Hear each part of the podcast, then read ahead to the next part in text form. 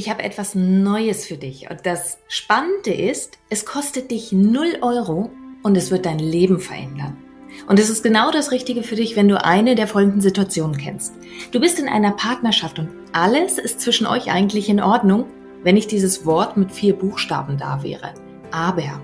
Du hast einen Job, der wunderbar deine Rechnungen zahlt. Vielleicht hast du auch nette Kollegen. Komma. Aber. Deine Gesundheit macht im Großen und Ganzen mit. Aber. Du hast eine Familie, du hast Freunde, ein soziales Umfeld. Aber irgendwie fühlst du dich trotzdem leer. Manchmal liegst du einfach nachts im Bett und starrst irgendwelche Löcher in die dunkle Decke hinein. Manchmal stehst du morgens auf und denkst, mm, es ist doch alles in Ordnung. Und trotz alledem ist nicht die Freude auf deinen Alltag da. Und genau dann ist dieses Webinar genau das Richtige für dich, das ich gemacht habe. Und zwar meine drei Geheimnisse, wie du wirklich emotional frei wirst. Und du kannst es einfach in den Show Notes finden, den Link, oder du schreibst meinem Team eine E-Mail an team.danielaröske.de.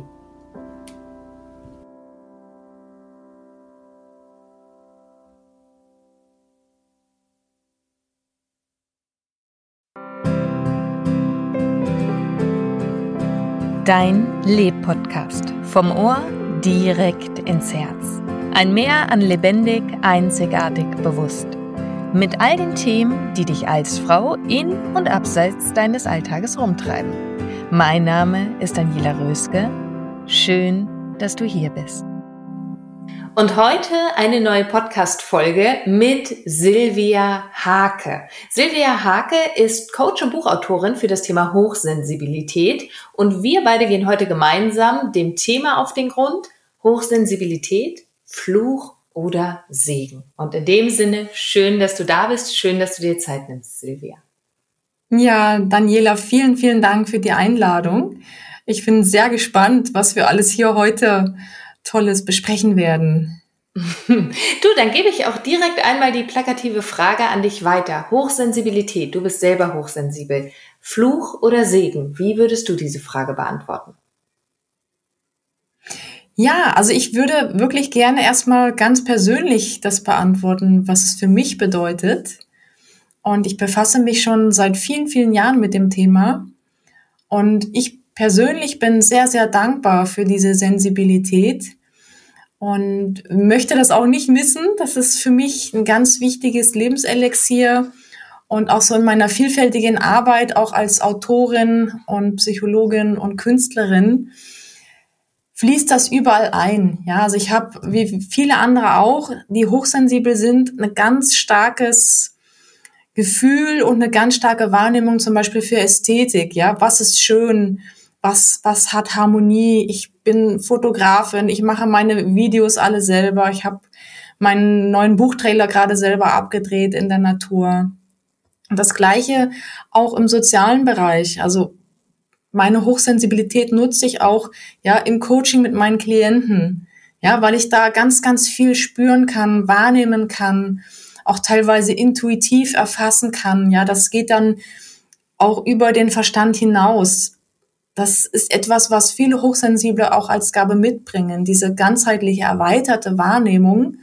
Nur vielen fehlt es eben oft an Vertrauen, dieser Wahrnehmung zu vertrauen und wie man so schön sagt, ja, auf das Bauchgefühl zu hören, ja, weil oftmals wird man so als Spinne abgetan und ha, das bildest du dir alles nur ein. Und da sind einfach viele Hochsensible total verunsichert und deshalb ist es so für mich auch meine wichtige Aufgabe als Autorin, die Menschen darin zu unterstützen, auch ihrer sensiblen Wahrnehmung immer mehr zu vertrauen, ja, auch wenn die vielleicht anders ist als bei der Masse der Menschen, sage ich mal, oder das als das, was wir normal bezeichnen. Und da liegt eben der große Schatz drin verborgen, wenn wir diese Feinheiten zulassen können. Mhm. Ich äh, lasse mal diesen Bereich, warum so viele es als Fluch gleichzeitig auch erleben, packe ich nochmal ganz kurz zur Seite. Denn ich finde, es wurde gerade so schön deutlich, dass Hochsensibilität ein Begriff ist, der häufig vielleicht auch vollkommen fehldefiniert oder fehlverstanden wird. Gerade in einer Zeit, in der es ja so ein bisschen, verzeih mir die Ausdrucksweise, aber ein Modewort geworden ist. Was ist denn eigentlich Hochsensibilität? Ja. Was charakterisiert denn Hochsensibilität? Ja, also ich musste da wirklich recht geben, dass Hochsensibilität ein Modewort geworden ist und viele Menschen damit hausieren, vielleicht auch teilweise gar nicht richtig wissen, was das ist. Ja, mhm. oder wenn Menschen zum Beispiel Depressionen haben oder einen Überforderungszustand, dass sie dann letzten Endes das der Hochsensibilität einfach zuschreiben, so nach dem Motto, ich kriege mein Leben nicht auf die Reihe. Ich überspitze das jetzt mal.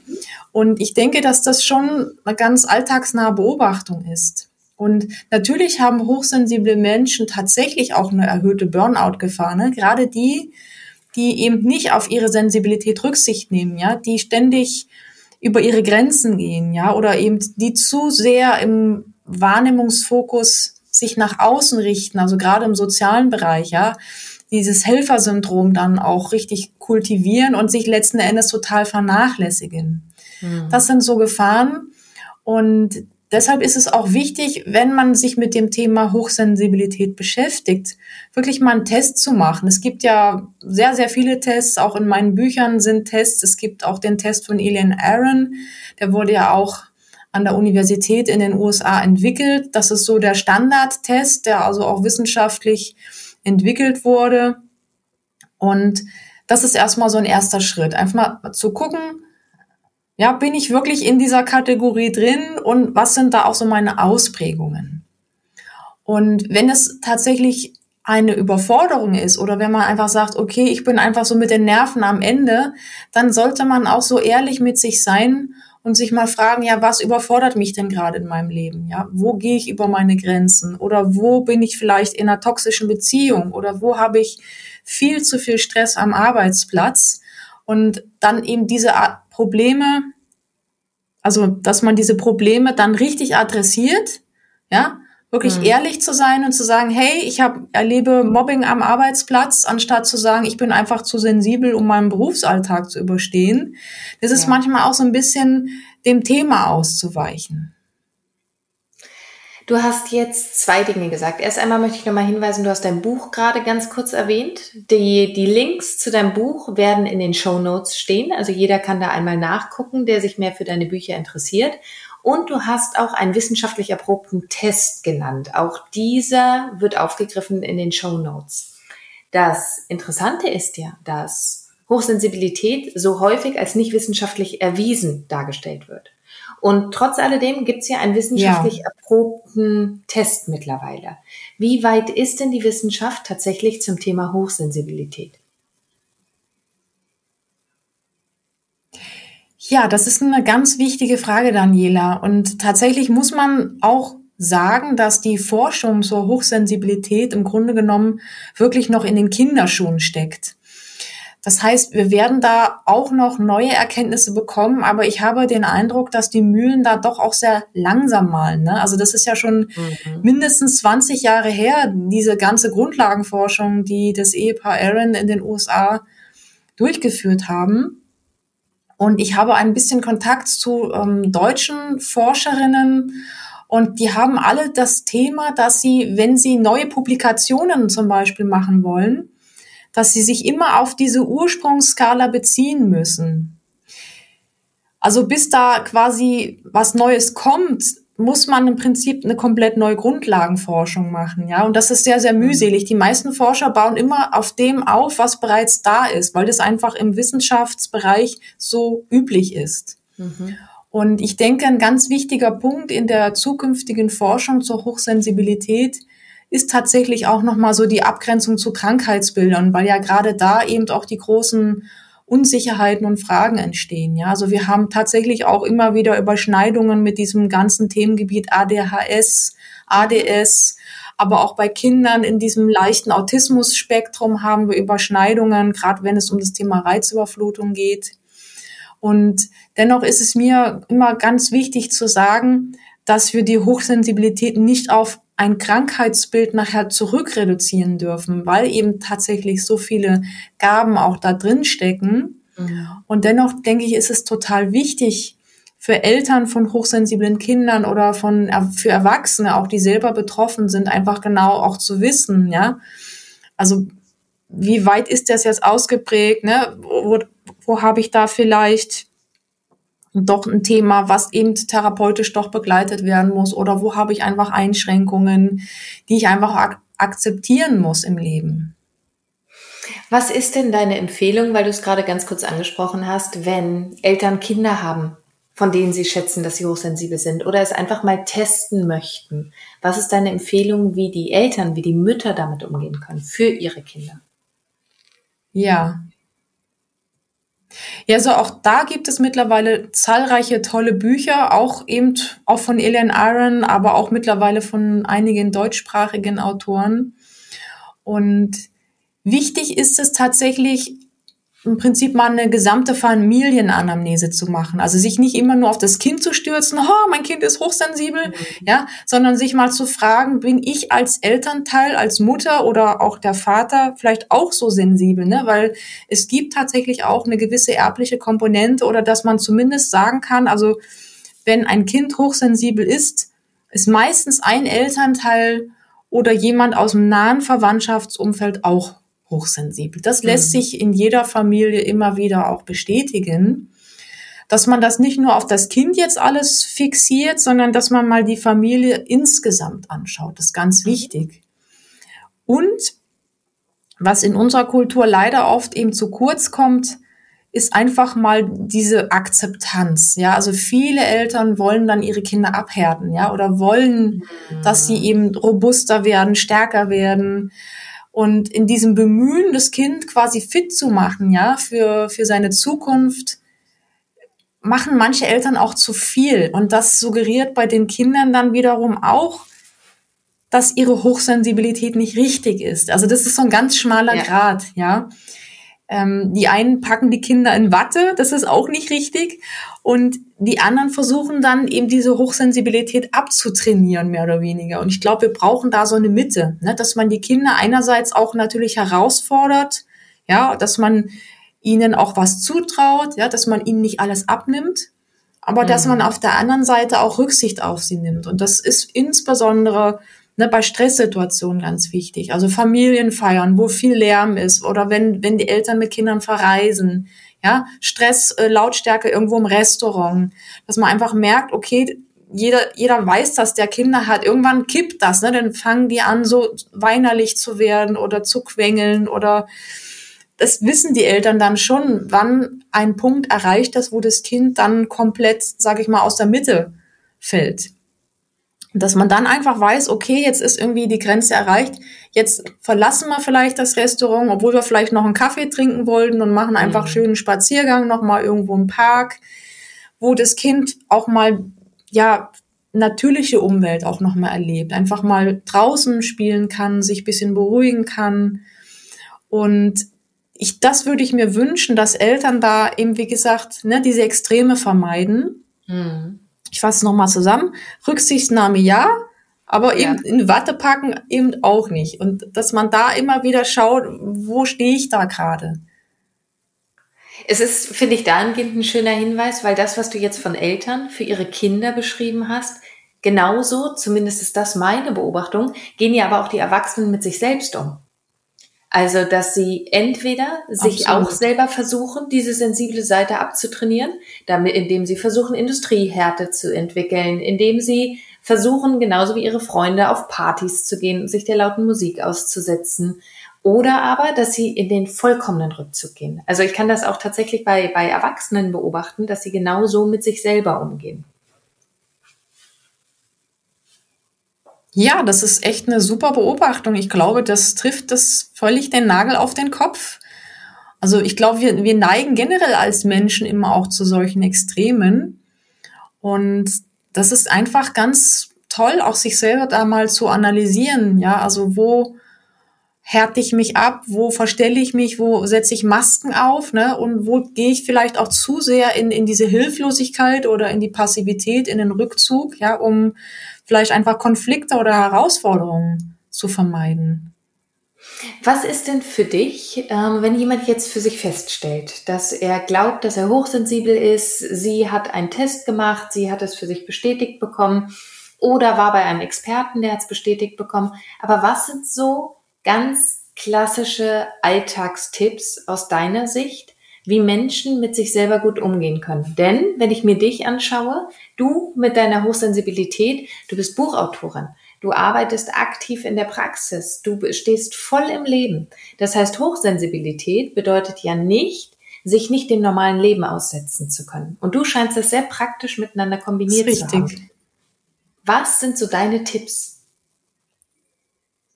Ja, also ich habe das mal in einem Buch formuliert und ich würde das als eine sehr schmale Wohlfühlzone bezeichnen. Ja, also ein hochsensibler Mensch kann wirklich zu Hochleistung auch auffahren, weil ihm tatsächlich auch gewisse Hochbegabungen da sein können, habe ich ja gerade erwähnt, meistens kreativ mhm. oder sozial. Und es braucht aber gewisse Rahmenbedingungen, damit das Ganze nicht eskaliert. Also ein hochsensibler Mensch sollte zum Beispiel möglichst nicht in einem Großraumbüro arbeiten. Mhm. Ja, mhm. also nicht an einem Arbeitsplatz, wo extrem, sage ich mal, viel Lärm ist, wo viel Fluktuation ist, wo viel ja, soziale Konflikte sind, weil das quasi wirklich dann irgendwann in den Burnout führen kann. Mhm. Und da muss man einfach auch seine Grenzen erkennen. Einfach zu wissen, okay, was ist meine Wohlfühlzone? Andere sagen auch Geniezone dazu. Also was brauche ich als hochsensibler Mensch, damit es mir gut geht? Das ist wirklich die legitime Frage. Was sind Dinge, die auf gar keinen Fall gehen? Ja, weil da nutzt auch nichts, irgendwelche Mentaltechniken zu trainieren, weil der Stress einen dann doch im Alltag nachher überrollen wird. Mhm. Das heißt, es geht darum, auch bewusste Entscheidungen zu treffen. Also berufliche Entscheidungen, aber auch der Wohnort spielt eine große Rolle. Also ich würde niemanden, der hochsensibel ist, empfehlen, an einer Hauptstraße zu wohnen. Ja, also mhm. überall, wo Trubel und Stress ist, das wird sich einfach negativ auswirken. Also Hochsensible brauchen naturnahe Wohnorte, also möglichst, ne, wo sie schön spazieren gehen können, in den Wald, mal auf eine Wiese oder auch eben auch solche Hobbys zu pflegen. Ja, also Yoga ist ganz, ganz toll für Hochsensible, weil sie da zur Ruhe kommen, weil sie ihren Körper spüren ne? und alles schön achtsam machen können. Oder auch so etwas wie malen, plastizieren, singen. Alles diese kreativen Hobbys sind wirklich ganz wichtige Ventile und auch ein Seelenbalsam.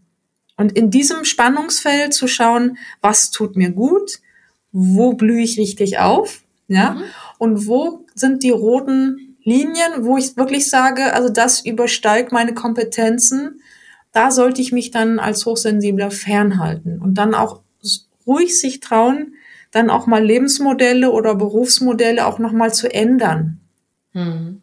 Hm. Also das ist leider auch gerade bei hochsensiblen Lehrern oft ein Riesenproblem, weil in den Schulklassen ist ja so ein großer Lärmpegel und man weiß ja, dass Lärm eben auch krank macht, ja, oder dass viele Lehrer oder Erzieher, wenn sie das lange ausüben, den Beruf später Hörschäden haben, also richtige mhm. Schäden am Gehör.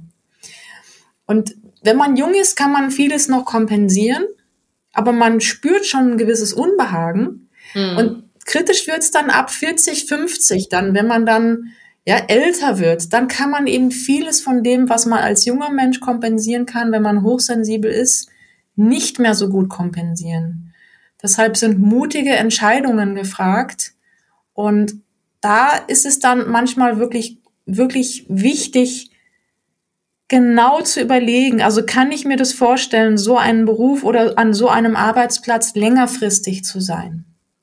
Ja, also wirklich immer langfristig genau überlegen, wie würde es mir damit gehen? Und das hat nichts damit zu tun, sich, sage ich mal, zu sehr zu schonen.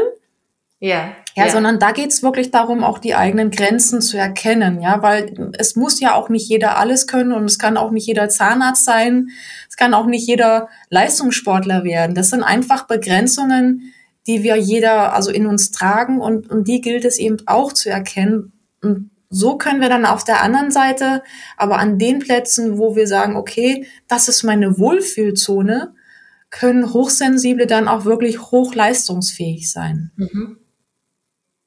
An welcher Stelle würdest du, gerade weil du ja auch als Psychologin arbeitest, an welcher Stelle würdest du sagen, ist es für einen Hochsensiblen wert, sich vielleicht auch mal fachliche Unterstützung zu holen? Gibt es da irgendwelche roten Flaggen oder irgendwelche? Ja, ich denke, Ja, ich glaube, dass sich das gar nicht so groß unterscheidet von allen Menschen da draußen. Also die meisten Hochsensiblen, die zu mir ins Coaching kommen, sind oft auch so an einem Wendepunkt in ihrem Leben, ja. Also in einer Beziehungskrise zum Beispiel oder auch tatsächlich mal in einem Burnout oder nach einem Burnout, ne, kurz vor dem Wiedereinstieg in den Beruf. Und das sind meistens diese Themen, also berufliche Krisen oder auch persönliche Krisen. Und dahinter stecken eben tatsächlich oft diese nicht getroffenen Entscheidungen, ja, oder dass man jahrelang, jahrzehntelang gegen sein Naturell gelebt hat oder vielleicht auch in Beziehungen ausgeharrt hat, die einem letzten Endes schaden. Also in der Psychologie spricht man da auch von toxischen Beziehungen, ja, oder narzisstischen Beziehungen. Und die können dann wirklich richtig, richtig, ja, ins Burnout führen.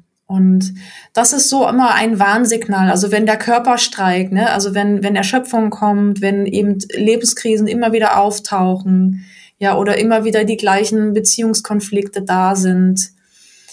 Das sind häufig Situationen, in denen dann wirklich auch so eine Begleitung Sinn macht, weil man meistens dann doch in seinem eigenen Repertoire so beschränkt ist, dass man immer wieder das Gleiche probiert, ja, immer wieder gegen die gleiche Wand läuft ja. und irgendwann nur noch frustriert ist und sich irgendwie hilflos und blöd einfach fühlt, sage ich mal, zu blöd, sein Problem zu lösen. Aber das ist normal, weil wir sind alle Gewohnheitstiere und da braucht man einfach oh, jemanden, ja. der dann von außen neue Impulse gibt. Sehr schön. Dann habe ich noch eine letzte Frage an dich, Silvia.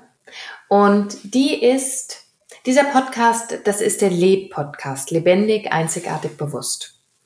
Und wenn du ein Wunsch frei hättest für alle Frauen auf dieser Welt, für alle Frauen, jede einzelne, in Bezug auf lebendig, einzigartig, bewusst, durchs Leben gehen, was wäre dieser eine Wunsch von dir an die Welt oder an die Frauen dieser Welt? Ja, das ist wirklich eine ganz schöne Frage, Daniela. Und mir fällt da jetzt spontan sowas ein wie so ein Tag der Sinne oder Festival der Sinne, dass Frauen sich mal die Zeit nehmen, so ihre Sinnlichkeit auch zu genießen. Also durch ein schönes Bad, vielleicht einen schönen Seidenstoff auf der Haut, ähm, Düfte, Klänge, ja, mal einen schönen orientalischen Tanz einstudieren. Ähm, rausgehen in die Natur, ja, die Klänge in der Natur lauschen und selber vielleicht singen, tönen und einfach mal ausprobieren, was gibt's da für tolle, freudige Momente, ja, indem wir alle Sinne ansprechen und auskosten und auch zum Ausdruck bringen. Da liegt einfach sehr, sehr viel Lebensfreude und Lebendigkeit drin und wir sind noch immer eine Kultur, die Lebendigkeit sehr, sehr stark unterdrückt. Das ist meine mhm. Beobachtung. Und tatsächlich ist das Thema Depression bei Frauen sehr, sehr verbreitet. Und ich glaube tatsächlich, dass das sehr, sehr viel mit dieser unterdrückten Lebendigkeit zu tun hat. Und deshalb würde ich mir wirklich wünschen, dass Frauen mehr Mut finden, ja, diese Sinnlichkeit zu zelebrieren und nicht nur sich im Schmerz zu spüren oder wenn es nicht mehr geht, sich zu spüren, sondern auch in dieser Freude, in dieser Lebendigkeit, sich selber da also Ausdrucksmöglichkeiten geben und auch vor allen Dingen Raum geben. Es ist ein wunderschöner Wunsch. Also, liebe Frauen da draußen, der Wunsch von Silvia an jede einzelne von euch, dass egal was ihr auch heute noch macht, euch zumindest einen Moment der Sinne zu genießen, in irgendeiner Form. Und Silvia, in dem Sinne, Vielen, vielen Dank, dass du dir die Zeit genommen hast für uns, nicht nur für mich, sondern für uns alle hier, hier gerade. Und ich freue mich sehr, wenn wir beide uns bald schon zu deinem zweiten Buch zu einem anderen Thema unterhalten, nämlich rund um das Thema Selbstliebe. Und liebe Hörer, ihr könnt gespannt sein, freut euch auch darauf. Aber für jetzt erstmal, Silvia, vielen, vielen Dank. Ich danke dir auch, Daniela, für diese Einladung und ja, freue mich auf alles, was da noch kommt von dir und wünsche dir viel Erfolg für dein Projekt. Ich danke dir. Alles, alles Liebe, Silvia. Bis bald. Und jetzt bist du dran. Leb. Lebendig, einzigartig, bewusst. Und vor allen Dingen wünsche ich dir ganz, ganz viel Freude dabei. Deine Daniela.